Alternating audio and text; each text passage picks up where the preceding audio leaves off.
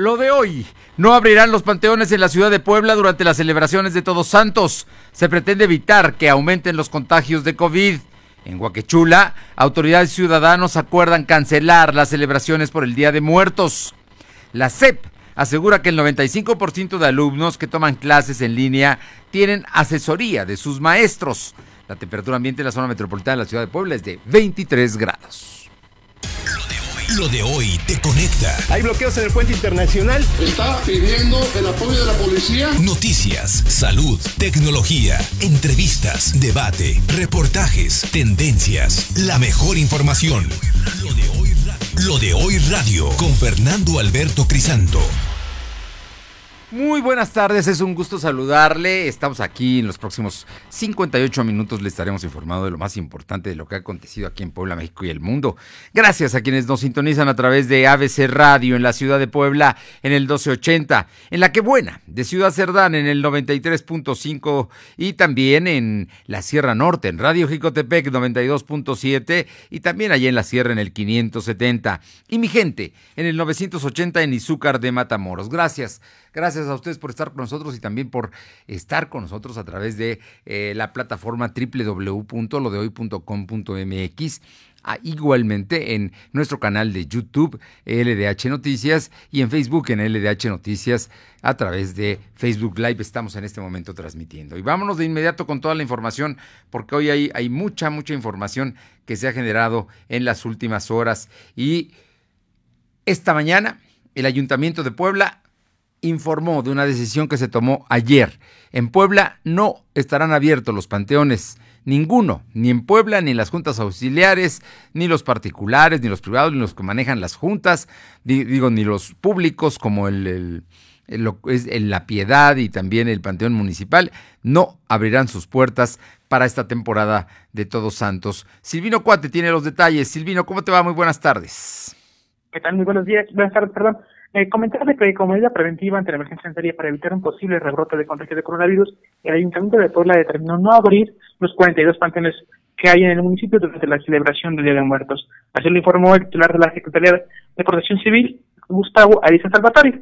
En conferencia de prensa, el funcionario explicó que para este año el ayuntamiento había previsto que más de 668 mil personas estarían visitando los diferentes panteones del municipio y será complicada la regulación en el punto de acceso. Por tal motivo se decidió que se mantendrían cerrados los cementerios. Destacó que la afluencia que se registró en 2018 fue de 529 mil visitantes, mientras que en 2019 se contabilizaron más de 597 mil. En la intervención del secretario de Infraestructura, Israel Romano, eh, destacó que el ayuntamiento tiene dos panteones municipales en su cargo, mientras que la administración estatal únicamente tiene uno y hay 107 panteones que son privados. Esos también deberán respetar las indicaciones del ayuntamiento de mantener cerrados los panteones. Cabe mencionar que el secretario de Gobernación, René Sánchez Galindo, destacó que los vendedores ambulantes no tendrán permiso de instalación en los cerca de los panteones, entonces no tendrán que vender flores, esto precisamente como medida preventiva ante la emergencia sanitaria. La información, Fernando. Oye, a ver, pero bueno, vamos a, ir puntualizando cosas. La decisión que había tomado ayer el gobierno del estado era una decisión que tocaba a los ayuntamientos tomarla. En este caso, o sea, si abrían, tenían que cumplir con 20 medidas que se anunció por parte del gobierno del estado. Pero definitivamente el gobierno de Puebla dice, no hay forma de controlar las aglomeraciones, aunque se bajara al 30%, porque estás hablando de que estaban estimando que iban a recibir más de 600 mil visitantes para, para este año pues imagínate si eh, el 30% son 200 mil, ¿no? E, es un número muy grande, de todas maneras una gran concentración y por ello también se decidió no hacerlo en este caso. Pero ¿qué va a pasar en las juntas auxiliares, donde muchas veces los panteones están pegados a las iglesias? Ahí no, ahí e, es un tema de cultura, de que la gente entra al panteón porque de hecho no tiene puertas. ¿Qué va a pasar ahí? ¿Habrá sanciones para los para las juntas auxiliares? Así es, comentarte que el secretario de Gobernación aseguró que la Secretaría de Seguridad eh, Municipal estaría vigilando que los 32 panteones que se encuentran distribuidos en las 17 juntas auxiliares se mantengan cerrados. Esta vigilancia va a ser permanente, sobre todo el primero y 2 de noviembre, que son en donde son los días en donde esperamos afluencia. Entonces, en esos días se van a reforzar la vigilancia, principalmente para que, como lo mencionas, en las juntas no existan aglomeraciones en esos lugares. Bueno, ahí está tomada la determinación, la tomó la autoridad municipal, hay que decirlo, y eh, todo es para evitar precisamente mayores contagios, advirtiendo que Puebla es la ciudad en el país que mayor número de contagios ha tenido y también que tiene el mayor, el índice más alto de letalidad, es decir, que por cada caso muere el mayor número de personas, estás hablando de casi el 13%. Oye, y eh, bueno, todo esto también en el contexto de lo que estamos informando en este momento, en la Ciudad de México también ya hoy se decidió la cancelación de la apertura de los panteones en la Ciudad de México, donde son muchísimos más. Y otro adelanto que le puedo dar, la eh, diócesis eh, y, las autoridades eclesiásticas de la Ciudad de México determinaron que no haya procesiones, no se reciban procesiones en la Basílica de Guadalupe los días 11 y 12 de diciembre. Así que el próximo, la próxima celebración de la Guadalupana no se hará en la Ciudad de México como tradicionalmente. Y esto lo digo porque hay muchos, hay miles de poblanos que parten desde su comunidad, desde su casa, caminando precisamente en una peregrinación a al templo de Tepeyac. Así es que en este año se van a cancelar, es la determinación que se tomó también el día de hoy. Y cuéntanos, aquí en la ciudad, en el estado, el gobernador habló de esta determinación que se tomó y le hizo una sugerencia a los ayuntamientos. Así es, antes del 1 y 2 de noviembre los ayuntamientos deberán decidir si es posible la apertura de los panteones municipales para la celebración del Día de Muertos. Así lo informó el gobernador Miguel Barroso Huerta. En conferencia de prensa, el mandatario exhortó a los presidentes municipales a no precipitarse en la toma de decisiones respecto a la, respecto a la apertura de cementerios, ya que al finalizar octubre se podría valorar si la curva de contagio de coronavirus permite la visita a los campos santos. Agregó que las autoridades municipales deben generar un equilibrio en la toma de decisiones, ya que la celebración del Día de Muertos es un acto simbólico para los poblanos. Para concluir, Barbosa Huerta destacó que en Puebla hay una condición estable por el momento respecto al número de contagios de coronavirus. Sin embargo, será respetuoso de la decisión que tomen los ayuntamientos en relación a la apertura de los cementerios. La información, Fernando. Así es que el gobernador le sugiere a otros municipios, yo me imagino que también es por el tamaño, a otros municipios que lo hagan, tomen la determinación más cercano al 1 2 de noviembre, dependiendo cómo se esté comportando la curva de contagios. Pero, bueno, en el caso de Puebla ya se tomó, porque además, imagínate, son 600 mil personas que se preparan para ir al, para ir al, cementerio, que cada año lo hacen y que lo hacen con devoción, con fe, con una actitud, eh, pues sin duda son sus muertos y los van a visitar. En esta ocasión se les advierte que en el caso de la capital no sucederá así este año. Muchísimas gracias, Silvino. Estamos pendientes. Son las 2 de la tarde con 8 minutos y vámonos a Guaquechula porque allá también se tomó una determinación. Guaquechula, que es el lugar donde se instalan el mayor número y también las ofrendas monumentales más extraordinarias que usted pueda ver. Bueno, pues allá también decidieron cancelar todo esto y Paola Roche tiene la información. Te escuchamos, Paola. Muy buenas tardes. ¿Qué tal? Muy buenas tardes. Y sí, efectivamente, el Ayuntamiento de Huaquechula emitió un comunicado en donde mencionó que se cancela toda actividad turística relacionada con la celebración de Muertos 2020, bajo el lema si no te recibo es porque te quiero y me quiero. El ayuntamiento encabezado por Ciro Gavilán Domínguez informó que se mantuvo una plática con los pobladores sobre lo que se haría para la próxima temporada de Todos Santos y se llegó al acuerdo de que mm, en el tema de la pandemia pues no se realizarían eventos para estas fechas. Puntualizaron que esto obedece a dar cumplimiento al decreto emitido por el gobierno del estado y las autoridades sanitarias en el sentido de evitar aglomeraciones y factores de riesgo que pudieran ser causales para la propagación y contagio del COVID-19 agradecieron a la ciudadanía la comprensión e intervención eh, e invitaron más bien a los turistas a que el próximo año, pues sin duda alguna, esperan abrir eh, las ofrendas para recibir a los miles de turistas que llegan año con año a esta a este municipio de, de Huaquechula para visitar las ofrendas. Lo que sí hay que recalcar es que la tradición pues no se pierde, cada una de las familias colocará en lo íntimo de su hogar las ofrendas para las personas que fallecieron a lo largo de este 2020 y bueno pues eh, para algunos como lo son los creyentes se tocarán las campanas en punto de las 3 de la tarde. Se abrirán las puertas para recibir a las almas de los difuntos como es eh, la creencia en lo que es el municipio de Huaquechula no así para los visitantes, eh, quienes eh, seguramente estarán llegando a este municipio, algunos, pero sin duda alguna para estos pocos que, que lleguen se les estará dando la recomendación de que sigan todas las medidas de sanidad. Si no te recibo es porque te quiero y me quiero. Así dicen en Huaquechula, un lugar tradicional, con unas ofrendas, yo comentaba algunos años que he ido, extraordinarias, que este año se instalarán las ofrendas pero ojo, no va a ser recibida la gente que simplemente no sea de ahí mismo y por, por, obvias razones se cancelan todas las actividades turísticas. Este, es una decisión tomada ya por el ayuntamiento y también soportada y respaldada por la eh, ciudadanía de Huaquechula. Muchísimas gracias, Paola. Buenas tardes. Buenas tardes. Y vamos a cambiar de tema, vamos con mi compañera Alma Méndez, vamos a ver ahora el tema de los vivos. El secretario de Educación Melitón Lozano habló de pues los estudiantes que están tomando clases eh, en línea. Platícanos, eh, Alma, ¿cómo estás? Buenas tardes. ¿Qué tal, Fernando? Muy buenas tardes y a todo el auditorio de Lodeo. Pues como bien comentas, el 80% de los alumnos tiene acceso a la televisión y de un 30 a un 40% tiene acceso a una plataforma digital. Así lo informó el secretario de Educación en Puebla, Melitón Lozano Pérez.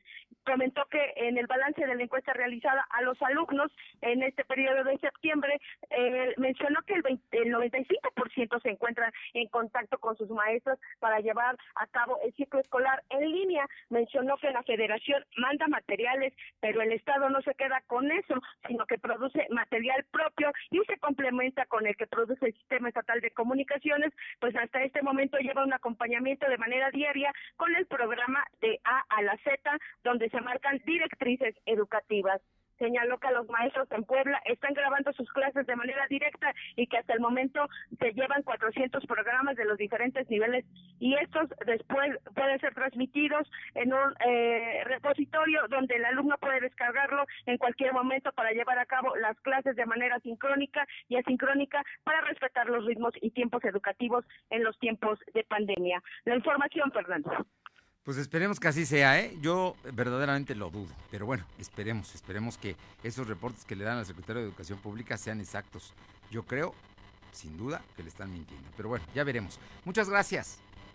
Seguimos el pendiente, Fernando. Son las 2 de la tarde con 13 minutos. Vamos hasta Tehuacán con mi compañera Luz María Sayas porque allá se lleva a cabo el concurso de mole de caderas y la degustación de cada año. Te escuchamos, Luz María. ¿Cómo estás? Muy buenas tardes.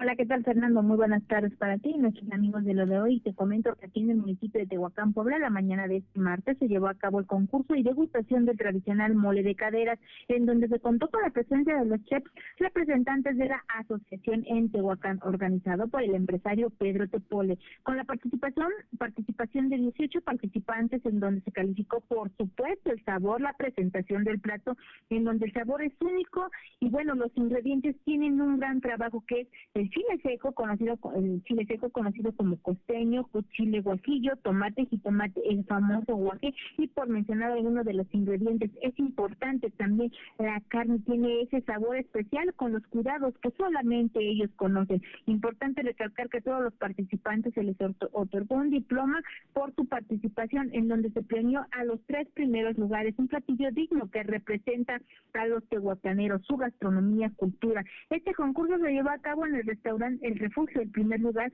fue, tuvo, bueno, fue ganador de cinco mil pesos, segundo y tercer lugar, tres mil pesos. Estas son parte de las actividades que se llevan aquí en el municipio de Tehuacán, Puebla, Fernando. Pues es el, por el gusto, por el gusto de participar más que por el dinero, ¿no? Y además la degustación de, sin duda, a los que nos gusta, siempre exquisito mole de caderas. Muchísimas gracias, Luz María. Muy buenas tardes. Muy buenas tardes y por otra parte le informo, le comento que se solicita donadores de plaquetas AB positivo para Kenia Mailet López Llanes. Esto es para mañana temprano, es urgente. Si alguien cumple los requisitos o desea donar, se puede poner en contacto al WhatsApp 993 263 5890. 993-263-5890. Kenia está internada en el ISTE de Puebla, aquí, allá en la colonia San Manuel. Si pues se les, se les eh, solicita que nos ayuden a compartir este mensaje, lo vamos a subir a nuestras redes sociales, es eh, plaquetas eh, se urgen AB positivo para Kenia Maidet López Llanes para mañana temprano, pero bueno, la gente es para ir a donar al ISTE y el número del WhatsApp es el 993 263 58 90. Son las 2 y cuarto, 2.15. Lo de hoy es estar bien informado. No te desconectes. En breve regresamos. Regresamos. Con el 123 de tu crédito Coppel, ahora es más fácil estrenar moto, ya que puedes pagar en cómodos plazos, semanal, quincenal o mensual. Tú decides, tú la estrenas. Solo anímate a solicitar tu crédito Coppel. Búscala y cómprala. Tu nueva moto, tan fácil que ya la tienes. Suscríbete a nuestro canal de YouTube. Búscanos como Habla Alejandro Moreno, presidente nacional del PRI. México es un país extraordinario. Tenemos un potencial enorme para hacer un México grande. Que nadie diga que no es posible. México, hoy más que nunca, tiene que actuar pensando en el mañana. Queremos construir un solo México, donde cada mexicano escriba su propia historia de éxito. A México, nada lo detiene. México. El Partido de México. Asómbrate y encuentra en Coppel tu Samsung al mejor precio. Estrena la nueva serie Galaxy A en Amigo Kit de Telcel y disfruta de sus pantallas de alta resolución, sus increíbles cámaras y su poderosa batería que te mantiene en marcha todo el día. Con Samsung lo increíble es para todos. Elige tu cel, elige usarlo como quieras. Mejora tu vida. Coppel. Venga, pa, una más, tú puedes. Lo chido es que pasando más tiempo en casa, descubrí que a mi papá y a mí nos gusta hacer ejercicio. Lo chido, lo chido es que los niños sigamos nuestros sueños. Pero ¿sabes qué no está chido? Que bebas alcohol siendo menor de edad. Habla con tu familia sobre el tema. CIRT, Radio y Televisión Mexicanas. Consejo de la Comunicación, voz de las empresas.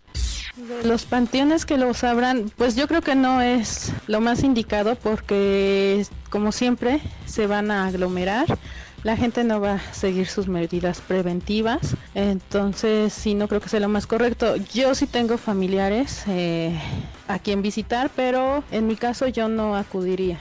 Lo de hoy eres tú. Tu opinión nos interesa. Deja tu mensaje vía WhatsApp al 2223 2375 83. Comparte tus imágenes y tus reportes por Telegram al 2223 2375 83. Lo de hoy es estar bien informado. Estamos de vuelta con Fernando Alberto Crisanto. Los personajes de hoy, las ideas y los hechos se comparten en la entrevista. Bien, son las 2 de la tarde con 18 minutos y le agradezco muchísimo al maestro Gustavo Ariza Salvatori, secretario de Protección Civil y encargado de todo lo que sea riesgo y daños en Puebla.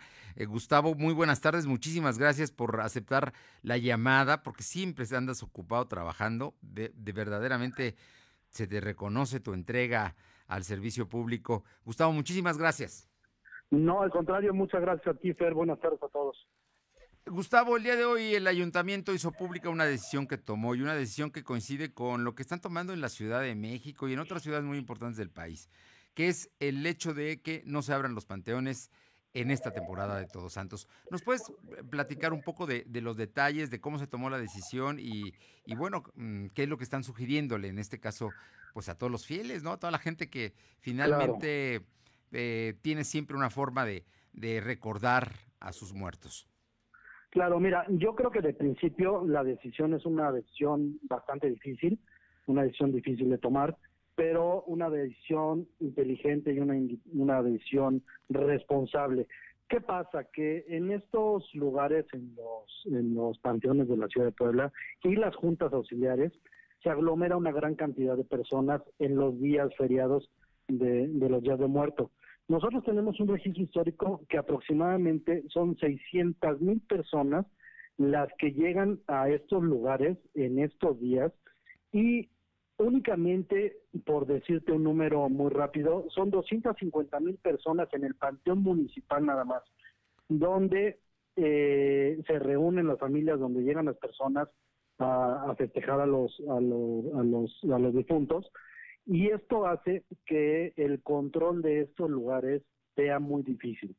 Y me refiero al control no tanto interno, sino al externo. El, el, el ámbito y el orden externo de estos lugares se convierte en un lugar muy difícil de controlar porque mucha gente todavía insiste en que no existe el COVID, mucha gente insiste en no utilizar un cubrebocas, mucha gente insiste en no lavarse las manos.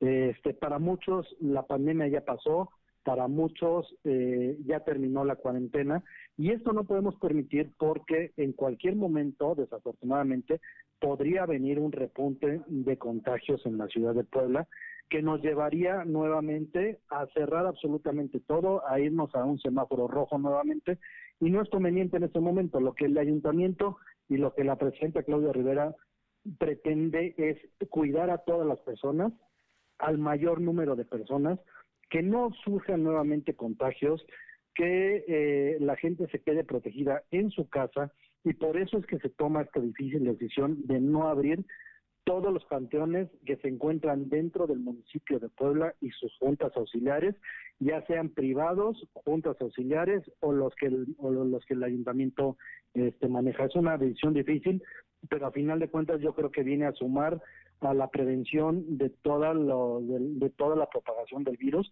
y como tú lo dices, no, en ciudades eh, eh, emblemáticas donde la el, Día de Muertos es un, un ritual emblemático, se suspende, pues también nosotros tenemos que ser responsables y también tenemos que, que, que, cuidar y salvaguardar a todas las personas que vienen a la ciudad de Puebla y que habitan en la ciudad de Puebla. Gustavo, con esta decisión, la, intención, por supuesto, es la salud, la prioridad, la gente evitar los contagios, evitar las aglomeraciones que se dan, que tarde, que temprano se dan. Y mira que los que conocemos, porque vivimos Puebla, sabemos que desde calles adelante empiezas a dejar tu vehículo, te deja el transporte público, porque no pasa muchas veces pues, cerca de los panteones, y entonces caminas y caminas y, y, ves los ríos de gente, ¿no? Que va llegando con sus cubetas, con sus flores al, al cementerio. La verdad es que pues, es una tradición de la cultura mexicana que no podemos ignorar, pero que hoy, por una situación extrema, se tiene que tomar, como dices, esta dolorosa decisión. ¿Qué recomiendas a la gente? Mira, recomendamos que pues, las tradiciones del Día de Muertos también se pueden llevar desde casa. Este, Todas las familias las tienen ofrendas, diferentes formas de hacerlo. Y también recomendamos que eh, otro tema importante son las ofrendas. Las ofrendas también vienen a generar algún problema cuando no las vigilamos cuando prendemos veladoras y las dejamos cerca de cortinas o se llegan a caer, se pueden prender las alfombras, este, los manteles, este, suceden muchos accidentes. Nosotros el año pasado tuvimos 15 incendios de casa habitación con la pérdida de una familia completa también por precisamente por una ofrenda que se quedó sin vigilancia, la dejaron en la noche prendidas las veladoras y desafortunadamente pasan los accidentes, ocurren los accidentes y, y, tenemos que evitarlos. Entonces le pedimos no dejar las veladoras prendidas, cuando salgan de casa apagar las veladoras, cuando vayan a dormir apagar todas las veladoras, no poner material flamable cerca de veladoras, este mucho menos dejar a los niños que jueguen cerca de las ofrendas, los animales también pueden provocar algún tipo de incendio, algún tipo de accidente, entonces les pedimos que eviten todo todo esto. También les pedimos a la gente que utiliza los anafres para el incienso, para hacer algún tipo de ritual, que cuando hayan terminado ventilen bien la habitación, saquen el anafre, lo apaguen con agua, no lo ingresen nuevamente a la, a la habitación para evitar un incendio. Y este pues pasarla en casa, estimado Fer, no tenemos de otra, es una es una decisión lamentable la verdad es que, que no quisiéramos, pero ante el panorama internacional no podemos hacer otra cosa más que cuidarnos todos. Es una previsión que además se está tomando para evitar precisamente un rebrote. Finalmente la intención es. protegernos y para que tengas una idea de, de, cómo se están tomando las cosas, en la Ciudad de México acaban de anunciar hoy que se suspenden las peregrinaciones a la Basílica de Guadalupe. Y con ello no habrá actividad, ¿no? Exacto digo, ese tipo de situaciones las vamos a estar viendo con, como tú dices, dolorosas, difíciles, pero se tienen que tomar para cuidar la salud de los poblanos. Pues Gustavo Ariza, no sé si hay algo más que agregar. Nada más, mi estimado Fer, la verdad es que le pedimos a la gente que se quede en casa, esto no ha terminado. Eh, lamentablemente, lo decimos, no ha terminado y hay que quedarse en casa, hay que ser muy responsables. Para todos aquellos que dicen que el COVID no existe, les informamos que sí existe y que lo tomen muy en serio. Pues ahí está, las medidas preventivas, uso de cubrebocas, eh, la sana distancia, eh, la higiene permanente de las manos es fundamental. Exacto. Gustavo Ariza Salvatori, secretario de Protección Civil de Puebla, como siempre un gusto saludarte, muchísimas gracias y gracias por trabajar como lo haces para, para bien de esta capital. No, muchas gracias a ustedes y para nosotros es una responsabilidad estar al frente de esto y lo hacemos con mucho gusto. Gracias, muy, muy buenas tardes. Un abrazo. Hasta luego, Fer. Son las 2 de la tarde con 26 minutos, 2 con 26 minutos. Vamos con mi compañero eh, Silvino Cuate, porque, bueno, pues ayer los dueños de centros de centros nocturnos, de las empresas que se dedican a, a los temas de la vida nocturna, pues, son fundamentalmente antros, tables, este, y, y, bueno, todos ese tipo de negocios que, que están ahí, fueron a pedirle al gobierno que los tomen en cuenta, porque ya son miles los que se quedan sin trabajo. Silvino Cuate, ¿qué dice el secretario de Gobernación Estatal? Así es, comentarte que después de que dueños de centros nocturnos se manifestaron para exigir al gobierno del estado les permita reabrir sus negocios, el secretario de Gobernación, David Méndez Márquez, informó que se estableció que los representantes de estos giros presentarán una propuesta de protocolo de seguridad para que funcionen. En conferencia de prensa, el secretario explicó que los acuerdos a los que se llegaron es que en próximos días los dueños de estos centros nocturnos van a presentar una propuesta detallada de los protocolos de funcionamiento que se aplicarán en este, en este tipo de lugares, misma que será evaluada por las autoridades sanitarias del Estado. Dijo que que de ser avaladas, la propuesta se que se implementará eh, se va a implementar y se va a evaluar, pero una vez que el semáforo lo permita, que haya condiciones, es cuando se va a implementar la propuesta. Sin embargo, hasta el momento eh, no se ha aclarado si se van a poner en funcionamiento, ya que el semáforo pues aún está en amarillo y eh, de manera federal, pero local seguimos en naranja. Así que aún sigue en polémica la apertura de los centros nocturnos, Fernando. O sea que nada de centros nocturnos por el momento, ya hablaron con ellos, ya les pidieron una serie de protocolos y demás, pero nada, nada está abierto. Oye, ¿y qué va a pasar con los que están ocurriendo, los que sí se eh, están abriendo en Cholula y en otras, en otros municipios eh, vecinos de Puebla, en Tepeaca, en Amozoc? ¿Qué va a pasar con ahí? ¿Va a actuar Protección Civil Estatal y los va a ir a cerrar? Así es, en ese caso, en, el tema de los municipios, el gobernador había comentado que le corresponde directamente a los ayuntamientos ser los que regulen y sobre todo sancionen a los centros nocturnos que están funcionando de manera ilegal. Serán los ayuntamientos y protección civil eh, municipal quienes deban localizar esos lugares y posteriormente sancionar o pedirles que se mantengan cerrados, Fernando. Bueno, pues estaremos atentos. Muchísimas gracias, Silvino. Y vámonos con mi compañera Alma Méndez para que nos comente, porque ya empezó la entrega de uniformes. Alma, ¿cómo los están entregando? Muy buenas tardes.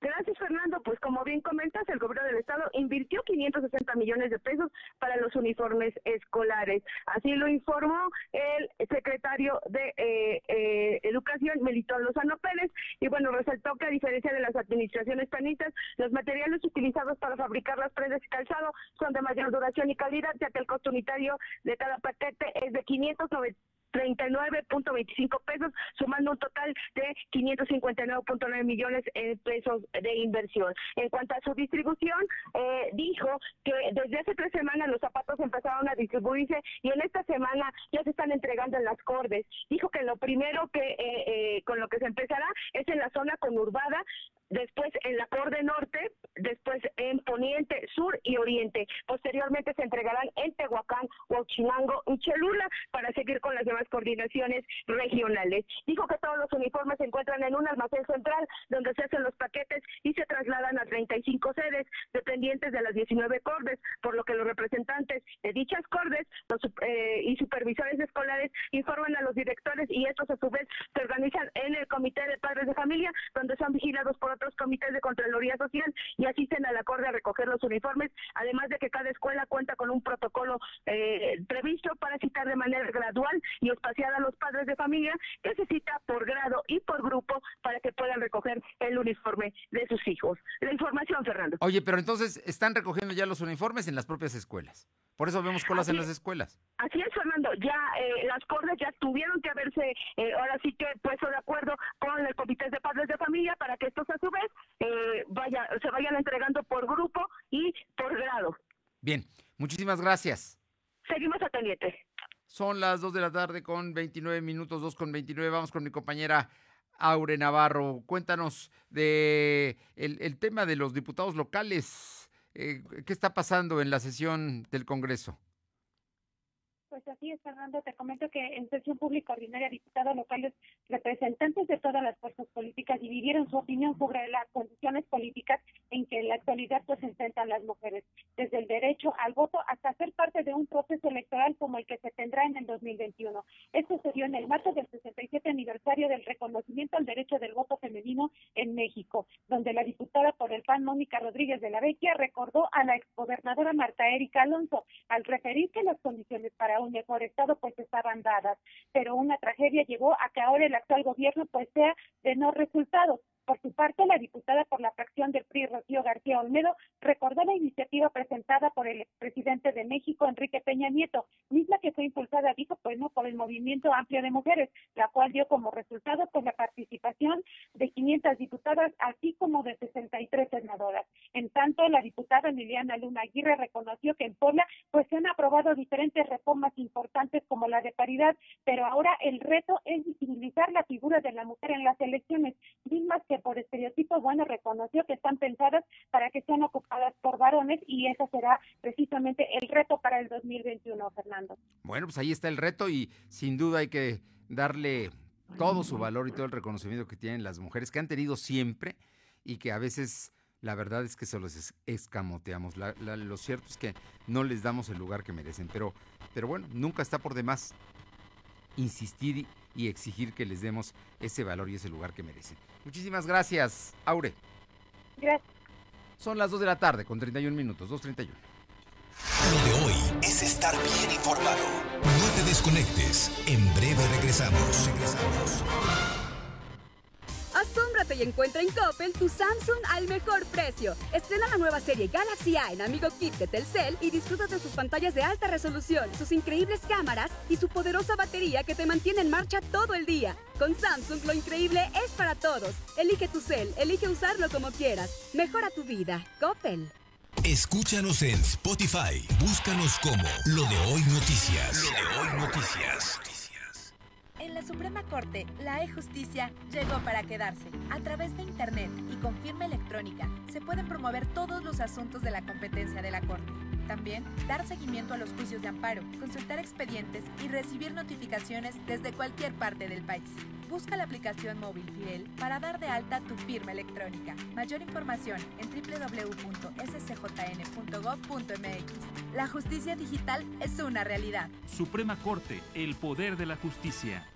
Estrenar computadora, pantalla o incluso cambiar de guardarropa es tan fácil como el 123. Anímate y solicita tu crédito Coppel en tu tienda Coppel más cercana, coppel.com o en la app Coppel. Es rápido y sin costo.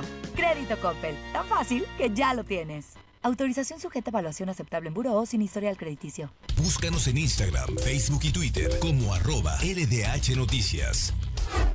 Llegué a probar la cocaína, los ácidos, pastillas, pues hasta el final fue el que me encontré con la piedra, que fue con lo que más me hice adicto a los 17. Empecé a consumir ya fuertemente y es donde empezó a ir en picada toda mi vida. Lo anexábamos. Se lo llevaba pues a la fuerza, ¿no? Lo tenían que someter.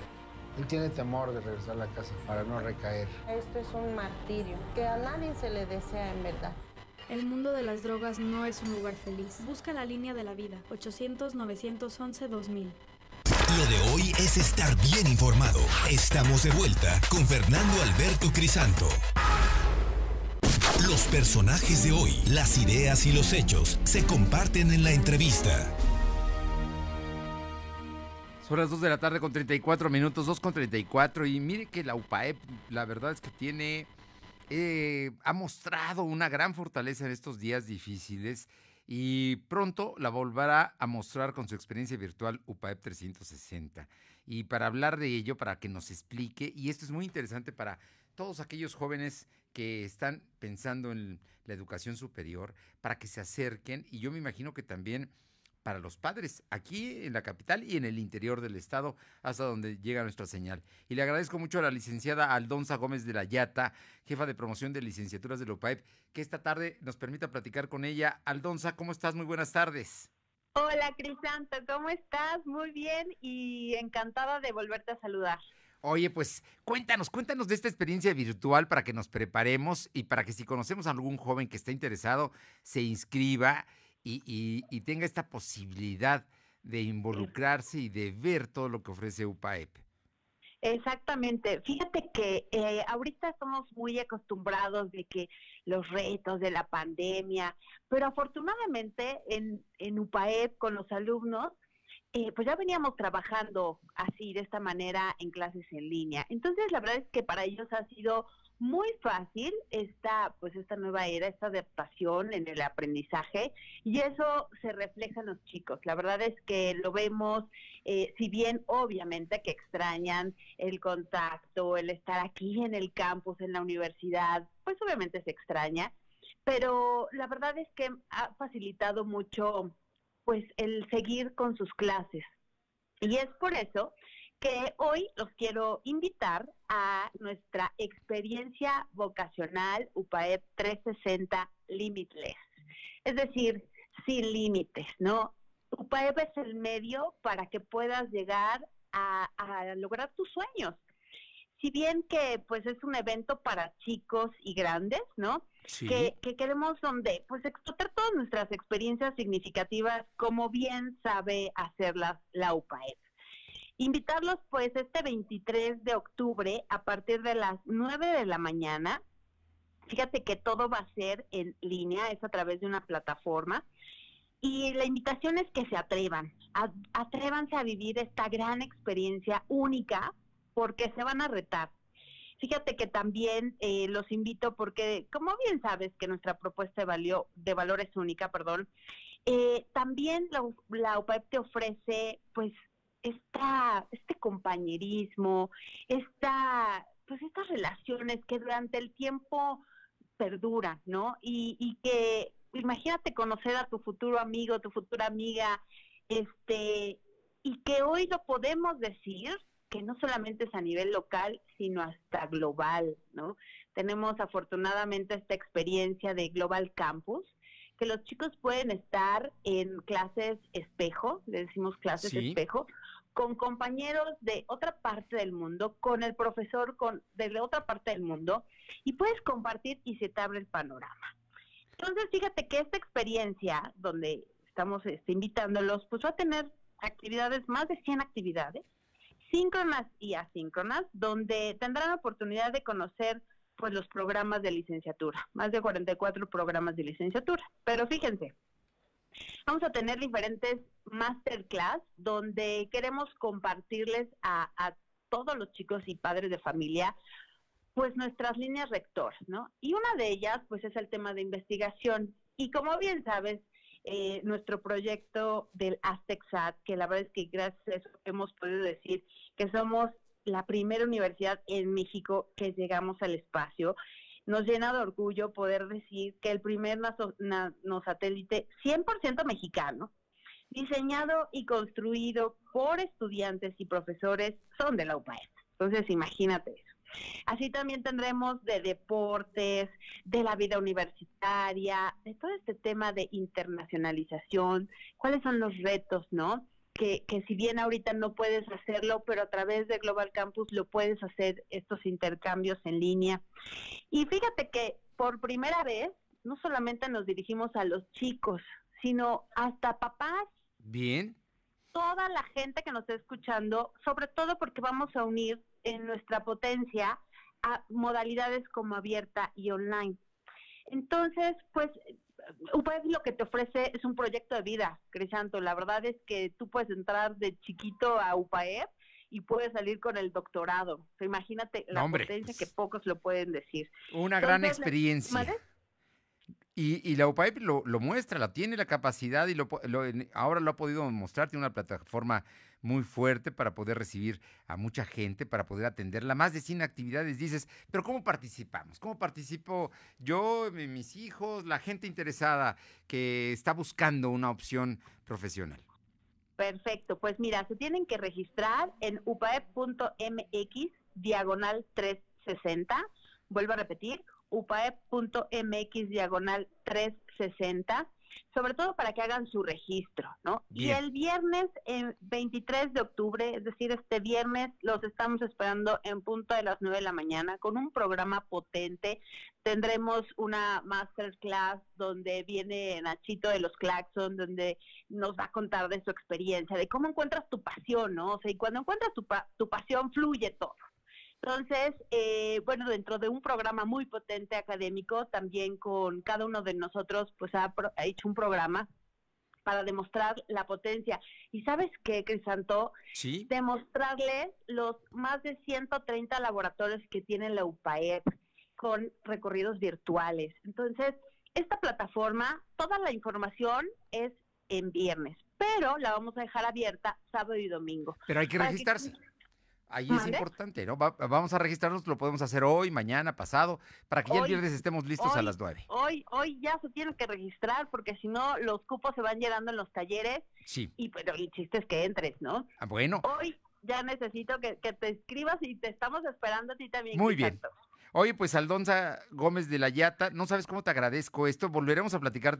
Me- me- te comprometo a que platiquemos o a- eh, vas a andar muy ocupada, seguramente alguien de la comunidad universitaria, para platicar el viernes de cómo va precisamente esta gran experiencia que Por supuesto. que yo creo que va, va a ser, está marcando pautas en la experiencia virtual UPAEP 360 Limitless y que pueden inscribirse ya en el www.upaep.mx 360. Exactamente, diagonal 360. Diagonal es upaep.mx diagonal 360 360. o al WhatsApp, quien así lo quiera apuntar al 2229 28 51 50. 2229 28 51 50. Ahí también tendrá información si es que requiere esto. Pero si no, a la página, vámonos de, de inmediato. Y además es para las eh, universidad online, para las clases, para las licenciaturas en línea y también las presenciales que seguramente en algún momento van a venir y la abierta, que es otra de las oportunidades que da la UPAEP. Exactamente, no importa dónde nos estés escuchando, puedes estar en nuestra vivencia este vocacional, danos la oportunidad, que seguramente no te vas a arrepentir y vas a querer estar con nosotros en UPAEP. Aldonza, qué gusto como siempre saludarte. Igualmente, Crisanto, un abrazo. Un abrazo, muy buenas tardes. Aldonza Bye. Gómez de la Yata, jefa de promoción de licenciaturas de la UPAEP. Este viernes hay un gran evento en la UPAEP. Vámonos rápidamente, son las 2 de la tarde con 42 minutos, 2 con 42. Eh, Silvino Cuate, ¿cuál es el reporte de salud sobre el tema de COVID? Así es, comentarte que la Secretaría de Salud registró 69 nuevos contagios de coronavirus y 4 decesos para sumar 35.967 casos acumulados y 4.647 fallecidos. El secretario de Salud, José Antonio Martínez García, informó que actualmente hay 717 casos activos distribuidos en 65 municipios. Del total, 371 pacientes están hospitalizados, 79 requieren ventilación mecánica asistida. Información, Fernando. Bien, ¿tenemos algo más? Silvino. comentarte que vecinos vecinos de la unidad habitacional La Margarita del municipio de Puebla solicitaban al gobernador Miguel Barbosa Huerta interferir en el retiro de ambulantes que se ubican en esta zona, ya que frecuentemente consumen bebidas alcohólicas y en repetidas ocasiones han amenazado a vecinos de este lugar. En conferencia de prensa, Jovila Romero, miembro del grupo de vecinos organizados de La Margarita, dijo que las autoridades municipales han ignorado la petición de retiro de ambulantes. Por tal motivo, decidieron acudir al gobierno del estado para atender esta problemática. La información. La Margarita le está pidiendo que no haya más ambulantes al gobierno del estado porque dicen que el ayuntamiento no les ha hecho caso. Eh, Así está la nota. Así es, como lo mencionas. Gracias, Silvino. Vamos con Aure Navarro para que nos cuente sobre el tema del maltrato animal, que ya hay una legislación, ¿no? Aure, te escuchamos.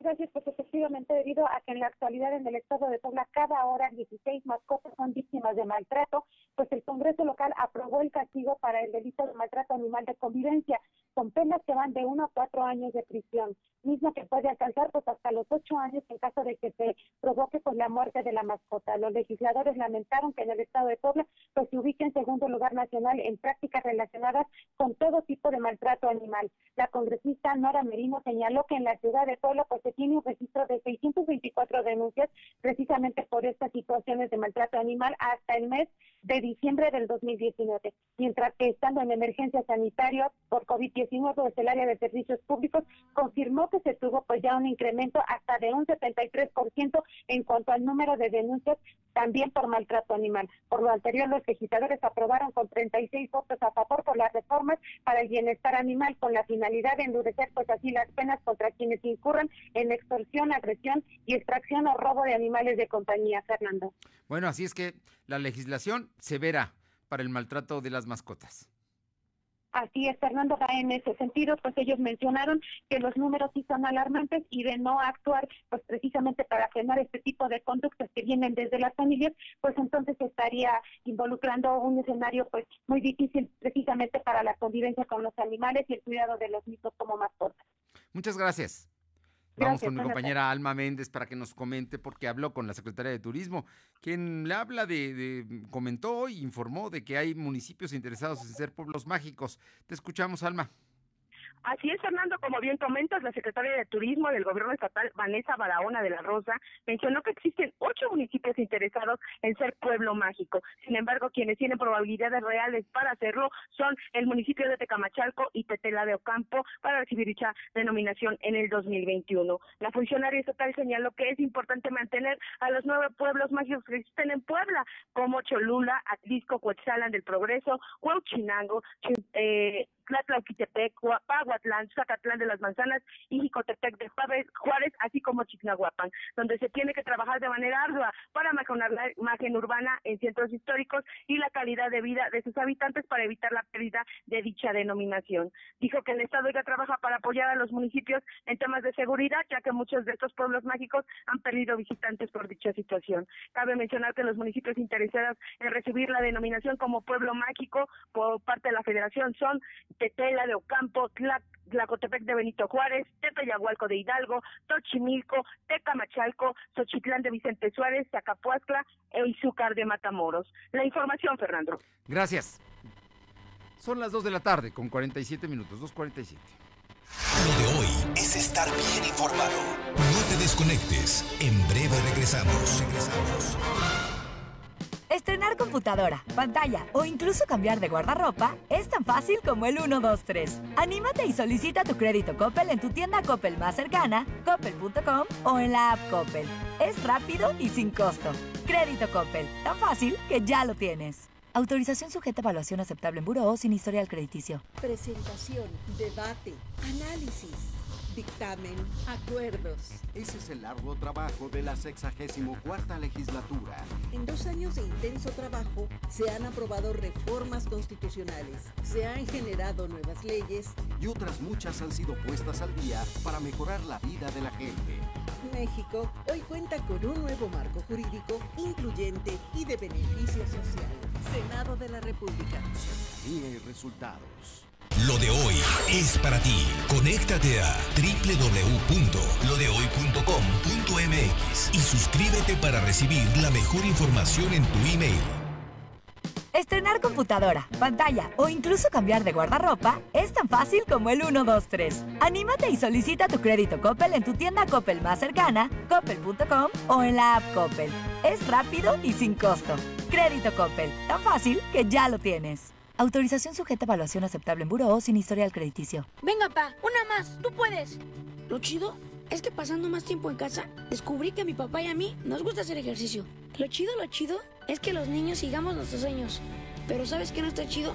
Que fumes. Habla con tu familia sobre el tema. CIRT, Radio y Televisión Mexicanas. Consejo de la Comunicación, voz de las empresas. Lo de hoy es estar bien informado. Estamos de vuelta con Fernando Alberto Crisanto. Bien, regresamos. Cerca de 400 organizaciones de la sociedad civil lanzaron el movimiento Sí por México, el cual busca incluir en la agenda de partidos políticos y gobiernos temas como democracia, seguridad, economía, salud y equidad. El lanzamiento comenzó con un video sobre lo que México no quiere, como la nacionalización bancaria, la perinflación, la corrupción, la escasez de medicamentos, el autoritarismo, el abuso de las Fuerzas Armadas o el narcotráfico. La actriz Claudia Ramírez desde Oaxaca dio el anuncio formal de la organización afirmando que es la ciudadanía la que puede imponerle la agenda a los políticos y a los gobiernos. Así es que hoy se lanzó, si es por México, dicen ellos que no son opositores a Andrés Manuel López Obrador, pero seguramente el presidente los va a tomar como eso. Así es que vamos a ver qué es lo que, lo que sucede en torno a este sí por México, que aquí en Puebla tiene entre sus representantes al doctor Enrique Cárdenas Sánchez. Vamos ahora con mi compañera Carolina Galindo para que nos platique qué está pasando en San Martín Texmelucan. Caro, ¿cómo estás? Buenas tardes. Fernando, buenas tardes a ti y al auditorio. Comentarte que hay iniciativas para proteger a las mujeres luego de que se han dado casos de desaparición. Decirte que se han sumado taxistas y pues choferes de, las rutas del transporte público de San Jerónimo Tianguis Mananco, quienes han hecho a través de redes sociales un posteo de que si te sientes insegura, si, si sientes que alguien te viene siguiendo, puedes pedirles el apoyo a ellos para evitar esta situación de inseguridad que afecta a las mujeres en San Martín Texmelucan, que ha sido con, que ha sido vista con muy buenos ojos por parte de la sociedad en este municipio. Fernando. Bueno, pues ahí está, es un asunto que es muy importante, especialmente porque continuamente, y algunas no son denunciadas, pero hay agresiones a mujeres en muchas partes del estado, pero en Texmelucan ha sido notorio en los últimos meses. Así es, Fernando, pero pues ya se inició con esta actividad por parte de los choferes del transporte público, pero ahora nos vamos a la zona de Huejotzingo, donde existen denuncias por parte de los deudos del Panteón Juárez, porque resulta ser que la falta de espacios y de un reglamento ha generado que los pasillos de este camposanto que se ubica en el acceso principal a Huejotzingo, pues hayan, hayan invadido ya los pasillos para realizar inhumaciones debido también a la pandemia por COVID-19. Decirte que está generado molestia y están pidiendo a Angélica Alvarado la ampliación de un nuevo panteón y que se eviten eh, sepultar a la gente en los pasillos que obstruyen pues el paso de quienes van a dejar en algún momento sus ofrendas florales. Imagínate, en los pasillos del Panteón de Huejotzingo están enterrando a las personas. Delicadísimo eso, ¿no? Así es, Fernando, no hay espacio ya en el Panteón Juárez desde hace muchos años. Recordemos que Huejotzingo ha tenido un crecimiento importante en el rubro de la industria y han llegado a sentarse nuevos este, pues conjuntos habitacionales que han generado el, incremento de la población y con ello la falta de espacios en los cementerios de esta demarcación. Bueno, vamos a ver, ojalá y la presidenta municipal, así como ayer fue al aeropuerto, ahora vaya al cementerio, ¿no? Para que se dé cuenta de lo que está viviendo la gente. Muchas gracias, Caro. Muchas gracias, hasta luego. Vámonos, eh, le comento antes de ir con mi compañero Uriel Mendoza que con la mayoría de Morena, ojo, el Pleno de la Cámara de Diputados ratificó aumentos en las cuotas de derechos que deberán pagar los concesionarios de Internet y telefonía celular. Esto, ¿sabe qué?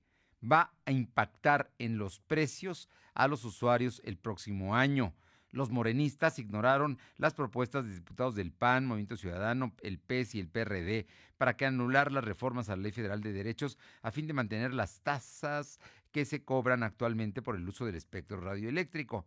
En tribuna advirtieron que es un contrasentido aumentar los impuestos por Internet y telefonía celular cuando gran parte de la población trabaja en casa y los niños toman clases por Internet. Pero ¿qué, qué cree? Los diputados de Morena nos van a aplicar un aumento a las tarifas de telefonía celular y de Internet. Y eso, a pesar de que ellos son los que promueven que se estén usando, especialmente para las clases. Vamos con Uriel Mendoza, a la zona de la Mixteca. Te escuchamos, Uriel. ¿Qué tal, Fernando? Buenas tardes. Te saludo a ti y al auditorio que está sintonizando en este momento. Bueno, para informarte que en las últimas horas cayó un presunto narcomenudista aquí en de Matamoros. Fueron los agentes de la policía que, bueno, en coordinación con la Guardia Nacional, detuvieron a esta persona aparentemente dedicada a la distribución de drogas en el municipio de Izúcar de Matamoros durante un recorrido. Sí, bueno, se, se está cortando la comunicación. ¿Lo tenemos en la línea a mi compañero? A ver, tenemos problemas con la señal, pero le comento que durante un recorrido de prevención y vigilancia, los policías se percataron de un hombre que, al observar la presencia de las autoridades, mostró una actitud evasiva. Al aplicar una revisión, el sujeto se identificó como José N., de 24 años de edad. Finalmente, el sujeto fue puesto a disposición del Ministerio Público del Foro Común para determinar su situación jurídica, porque, como le digo, como nos comentaba mi compañero Uriel, es narcomenudista. Vamos a Tlisco con Paola Aroche. Paola, ¿cómo estás? Buenas tardes. ¿Qué tal? Muy buenas tardes. Así comentarles que será el próximo 20 de diciembre cuando el gobernador del estado, Luis Miguel Barbosa Huerta, estará en el municipio de Atlisco para la inauguración de la primera etapa de trabajos en la plazuela de la danza allá en el Cerro de San Miguel. En entrevista con la regidora Julieta Camacho Mata, mencionó que se eligió esta fecha ya que se cumplen 55 años de haberse realizado el primer Güey Atliscayo.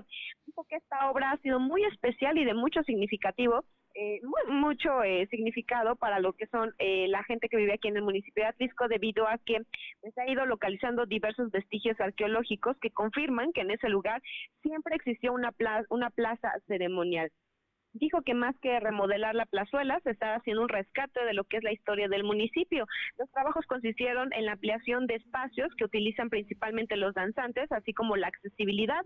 De igual manera, se contará con área de sanitarios, se remodeló el palco eh, principal con lo que son materiales de la zona. De igual manera, se buscó tener accesibilidad para las personas con algún tipo de discapacidad, así como adultos mayores.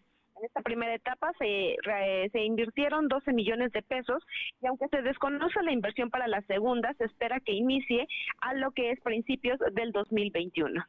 La plazuela de la danza, allá en Atlisco, en el Cerro de San Miguel, se pone en funcionamiento ya el próximo 20 de diciembre. Muchas gracias, Paola. Buenas tardes. Buenas tardes. Paco Herrera. Lo de hoy es pasión y la pasión está en juego. Paco terminó ya final, terminó, terminó el, la fecha 14 de la Liga MX y el América pierde ante un León que viene, viene rugiendo y estará en, el viernes en Puebla. Buenas tardes, Paco. Pues sí, el mejor partido de la, de la fecha fue el, el, que cerró ayer en la noche, la fecha 14 del torneo Guardianes 2020 de la Liga MX, donde el León mantuvo el liderato del torneo al derrotar 3-2 al América en este partido muy espectacular. De esta forma, León se afianzó en la punta con 33 puntos y América se quedó con 25 puntos, cayendo momentáneamente a zona de repechaje.